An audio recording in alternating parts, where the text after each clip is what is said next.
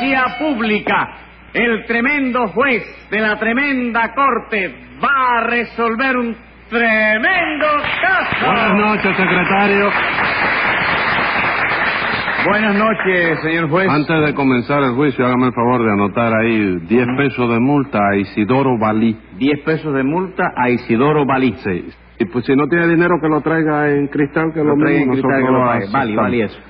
Bueno, ¿y cómo sigue de salud, doctor? Regular nada más. Doler no me duele nada, pero me siento muy flojo. Ah, se siente usted flojo. Sí. ¿Y por qué no toma antiflogitina? Antiflogistina. ¿Quién le ha dicho a usted que eso se toma? Nadie, señor juez, pero si se siente flojo debería tomarse tres o cuatro cucharadas de antiflogitina a ver el resultado que le da. ¿Y si me intoxico? No se preocupe por eso, aquí estoy yo para sustituirlo. ¿Cómo no me va a preocupar? Póngase cinco pesos de multa por meterse a recetar sin ser médico. Pero dígame, señor No juez. quiero protestas. Vamos a ver qué caso tenemos hoy.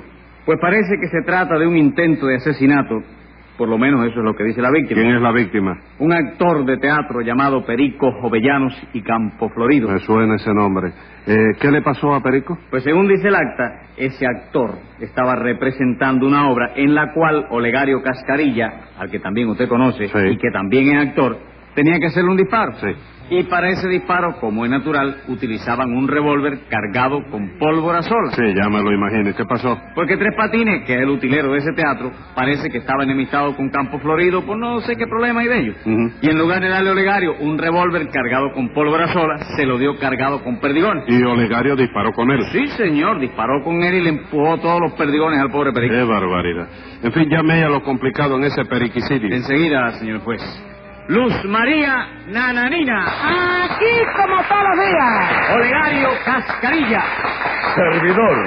José Candelario Tres Patines. ¡A la reja! Perico Jovellanos y Campo Florido.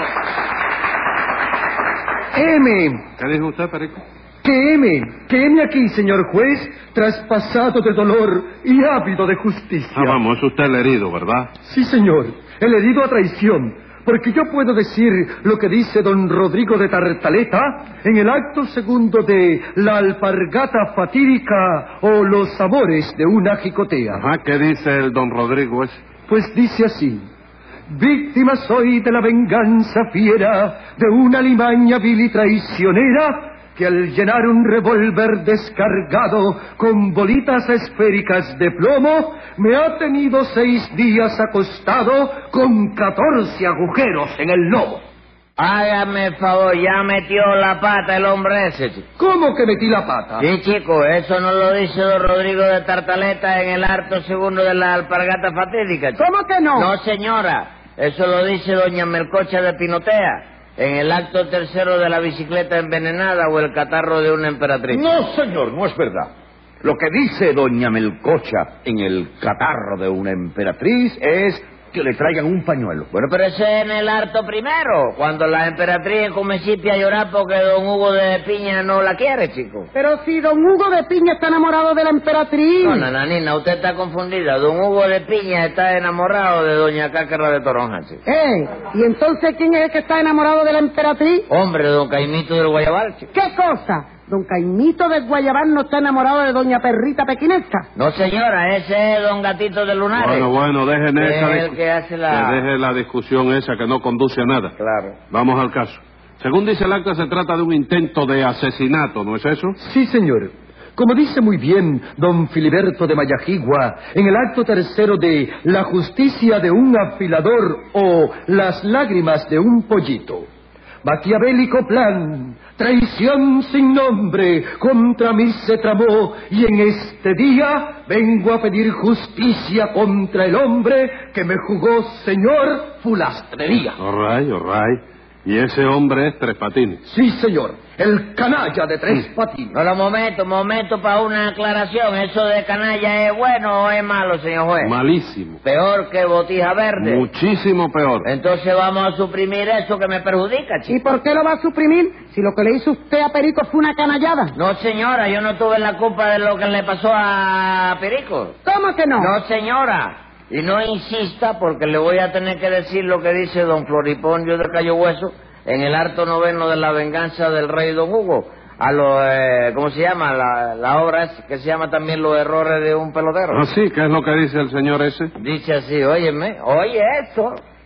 Dice, no me acuséis, marquesa, con tal brío, ni digáis que el delito ha sido mío, pues os juro, señora, por mi abuela, que yo soy un muchacho punto y coma, inocente cual tímida gacela y puro como cándida paloma. Bra, bra, bra, bra. Ahí viene el aplauso. siempre. Usted es una cándida paloma, usted es un sinvergüenza y bencocho. Poned freno, marquesa, a vuestras furias y no me acribilléis con más injurias, pues os juro que si eso continúa y seguís diciéndome insolencias, os voy a disparar una galúa que no vais a parar hasta emergencia. ¿Qué es eso, Bra. ¿Qué es Ahí eso? la- siempre me lo han dado. en el ¿Qué aplauso ni aplauso? ¿Cómo se atreve usted a amenazar a Nananina con darle una galúa? Pero si eso no lo digo yo, chico. No ¿Cómo que no lo dice No, usted? señor, eso lo dice don Seboruco de Creolina en el acto segundo de la tragedia de un pirata o el que la sigue la mata. Ajá, pues cinco pesos de multa por discutir. Pero si es verdad que yo no soy el que lo digo. Sí, señor, usted es el que lo dice. No, señor, que comparezca don Seboruco de Creolina para que él mismo te lo diga. Aquí no comparece más creolina ni más ceboruco que yo. Digo, no, diez pesos de multa por llamarme ceboruco. Pero si tú mismo fuiste que te lo llamaste. Porque usted me empujó. Y dale. Sí, señor, póngale diez más por el dale ese. A ver usted, señor Cascarilla, Sí. ¿quiere usted hacer el favor de explicarme lo que pasó? Sí, sí, con mucho gusto, señor juez. Lo que pasó fue que Nananina, Perico y yo Sí. formamos una compañía teatral para presentar obras en verso de Lope de Vega, Calderón de la Barca, Tirso de Molina y otros autores contemporáneos. Venga acá, y Lope de Vega y Calderón de la Barca son autores contemporáneos. Sí, chico, contemporáneo tuyo, ¿no? Diez pesos de multa por esa respuesta. Oye, me lleva de 10 en 10, de Oye, 10 en 10. Cállese la boca.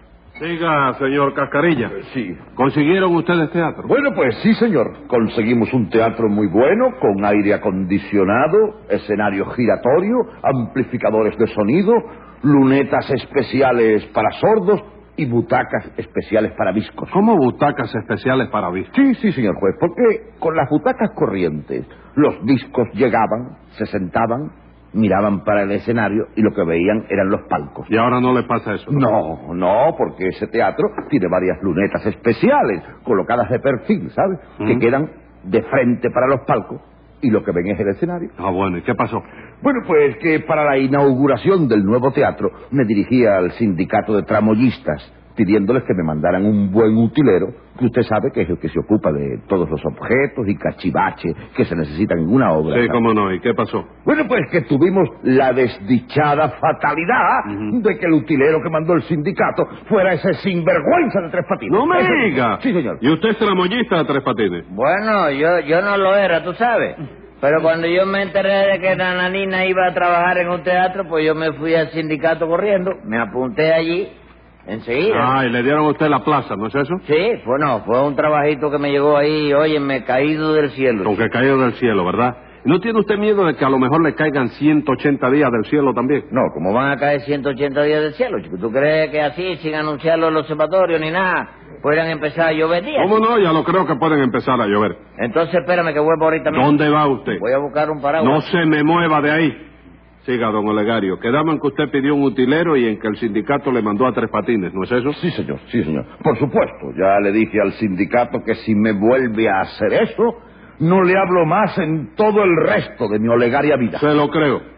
¿Y Tres Patines conoce el oficio de utilero? ¿Pero qué va a conocer, señor juez? Lo que hace Tres Patines es baratar todas las obras. Pero si yo soy el mejor utilero de La Habana, señora. El mejor utilero. Yo quisiera que usted hubiera visto lo que hizo el otro día en una obra, ¿Qué señor fue lo que hizo? ¿Qué hizo? Figúrese usted que se trataba de una obra antigua que pasaba en el castillo de un conde allá por la Edad Media. Y en el acto segundo el conde tenía que salir a escena con una armadura, porque en la obra figuraba que se iba para la guerra. Bueno, sí, ¿y ¿qué? Que cuando el actor que hacía de conde fue a buscar su armadura para ponérsela, Tres Patines no le había buscado nada porque no sabía ni lo que era una armadura siquiera. ¿Qué hizo el actor? ¿Pero qué iba a hacer, señor juez? Tuvo que salir a escena sin armadura porque Tres Patines no le dio nada. Como que no le di nada, yo no le di un bate de pelotero, pero él dice que no lo quería. Porque lo que usted tenía que darle no era un bate de pelotero, ¿Y qué era entonces? una armadura. ¿Y usted quiere un arma madura con bate pelotero, caballero? Hágame el favor. Usted se convence de que no sirve para nada, señor juez. Lo único que hace bien en el teatro ese es apuntar terminales nada más. Ah, pero también apunta terminales en el teatro. Sí, sí, no, señor juez, pero Por eso le voy a suplicar que no lo regañe, porque es una comodidad para los artistas. Si no, habría que ir a apuntar a la calle, y hay veces que uno está vestido de don Juan Tenorio, y en ese traje no se puede ir hasta una vidriera. All right, no lo regañaré. De modo que utilero y apuntador además, ¿no es eso, Tres Patines? Sí, ¿tú quieres algo por la bola? Cinco pesos. ¿A qué número? A ninguno. Digo Ah. que cinco pesos de multa por preguntarle eso al juez. Viendo el asunto, ¿cómo fue lo de los perdigoncitos eso? Bueno, pues eso fue que acá el señor se iba del agua y yo... Se iba del agua, no. Campo Florido. Ah, ¿eh? sí, verdad, sí, perdone. Eso fue que acá el señor Campo Florido y yo hacíamos una escena muy bonita en una obra que se llama El escudero del emperador o los amores de una criandera, ¿sabe?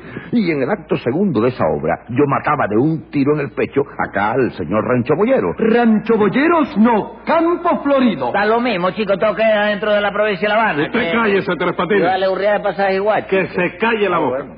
En fin, Perico, la cuestión es que Olegario lo mataba usted de un tiro, ¿verdad? Sí, señor. Porque Olegario en esa obra era el visconde del boniato pasado por agua. Y yo, yo que era el marqués de la balanga amarilla, me encontraba con él y le decía así. Oh, visconde del boniato, me alegra hallaros a sola, porque acaricio hace rato el deseo dulce y grato de llamaros comebolas. Exactamente. Y entonces yo le contestaba indignado. El comebola sois vos. Y como me zumba el guiro, ahora mismo, vive Dios, os voy a pegar un tiro. Y ahí era donde usted le pegaba el tiro. Sí, señor. Naturalmente el disparo se lo hacía siempre con un revólver 32 que tenemos para eso, cargado con pólvora sola, comprende usted. Sí, me lo figuro. ¿Y qué? Pues que ese revólver lo preparaba Tres Patines porque esa era su obligación. Pero hace unos días, molesto porque Perico está apuntando terminales también y haciéndole competencia a él, Tres Patines combinó un plan mefistofélico para matarlo. No, no, no, un momento, que me fíjate acá, chico. Sí, señor. acá, chico. Sí, señor. Como dice don Gundemaro de queso crema en el acto final de los horrores de la Inquisición o la odisea de una colchoneta, ese plan era un plan mefistofélico, satánico, diabólico, luz bélico, maléfico, selvático, mortífero, micrófono, semáforo y mamífero. No me diga. Todo eso era el plan. Sí, señor. Ah, porque lo que hizo Tres Patines fue que en lugar de mandarme un revólver cargado con pólvora sola, me lo mandó cargado con perdigones. Y figúrese, le llené el pellejo de huequitos a Perico. Vaya, hombre, vaya. ¿Con qué esta tenemos en Tres Patines? Sí, pero es que yo no quise hacerle daño a Perico. Yo le avisé a don Legario que el revólver estaba cargado. ¿A mí? Sí, señor, Nananina no se lo dijo. Ey, ¿por qué yo se lo iba a decir? ¿Usted me dijo a mí algo de esto? Claro que sí, usted no me vino a decir eh, a mí de parte de, de Olegario que no le pusiera más el revólver 32. No, señor, yo no le dije nada de revólver, yo le dije el 32 nada más. A ver, a ver, ¿qué lío es ese del 32? Ninguno, señor juez. Eso fue que Olegario hacía tiempo que estaba jugando el 32 para la bola. ¿No es así, don Olegario? Sí, sí, señor, sí. Pero hace unos días me cansé. Decidí cambiar la jugada para el 38 y se lo mandé a decir a Tres Patines con Nananina. Ah, pero eh, eh, entonces usted me estaba hablando de terminales, Claro Nananina. que sí que estaba hablando de terminales. Hágame el favor, chico, pero caballero, de todas maneras yo yo yo lo avisé ¿Qué fue lo que usted avisó? que el revólver estaba cargado, señor juez, porque en la tulería de ese teatro hay dos revólveres, uno 32 y otro 38. Y el 38 yo lo tengo siempre cargado con perdigones, para tirarle a los guayabitos que sale, tú sabes, a comerse los tacones de los zapatos de los artistas al escenario. ¿Oíste? ¿Te das cuenta de eso? Bueno, pero ¿qué tiene que ver eso? Fue que ese día, antes de empezar la obra, cuando yo estaba preparando el revólver 32 con pólvora sola, Nananina vino y me dijo, de parte de Olegario, que hoy no le ponga el 32, sino el 38.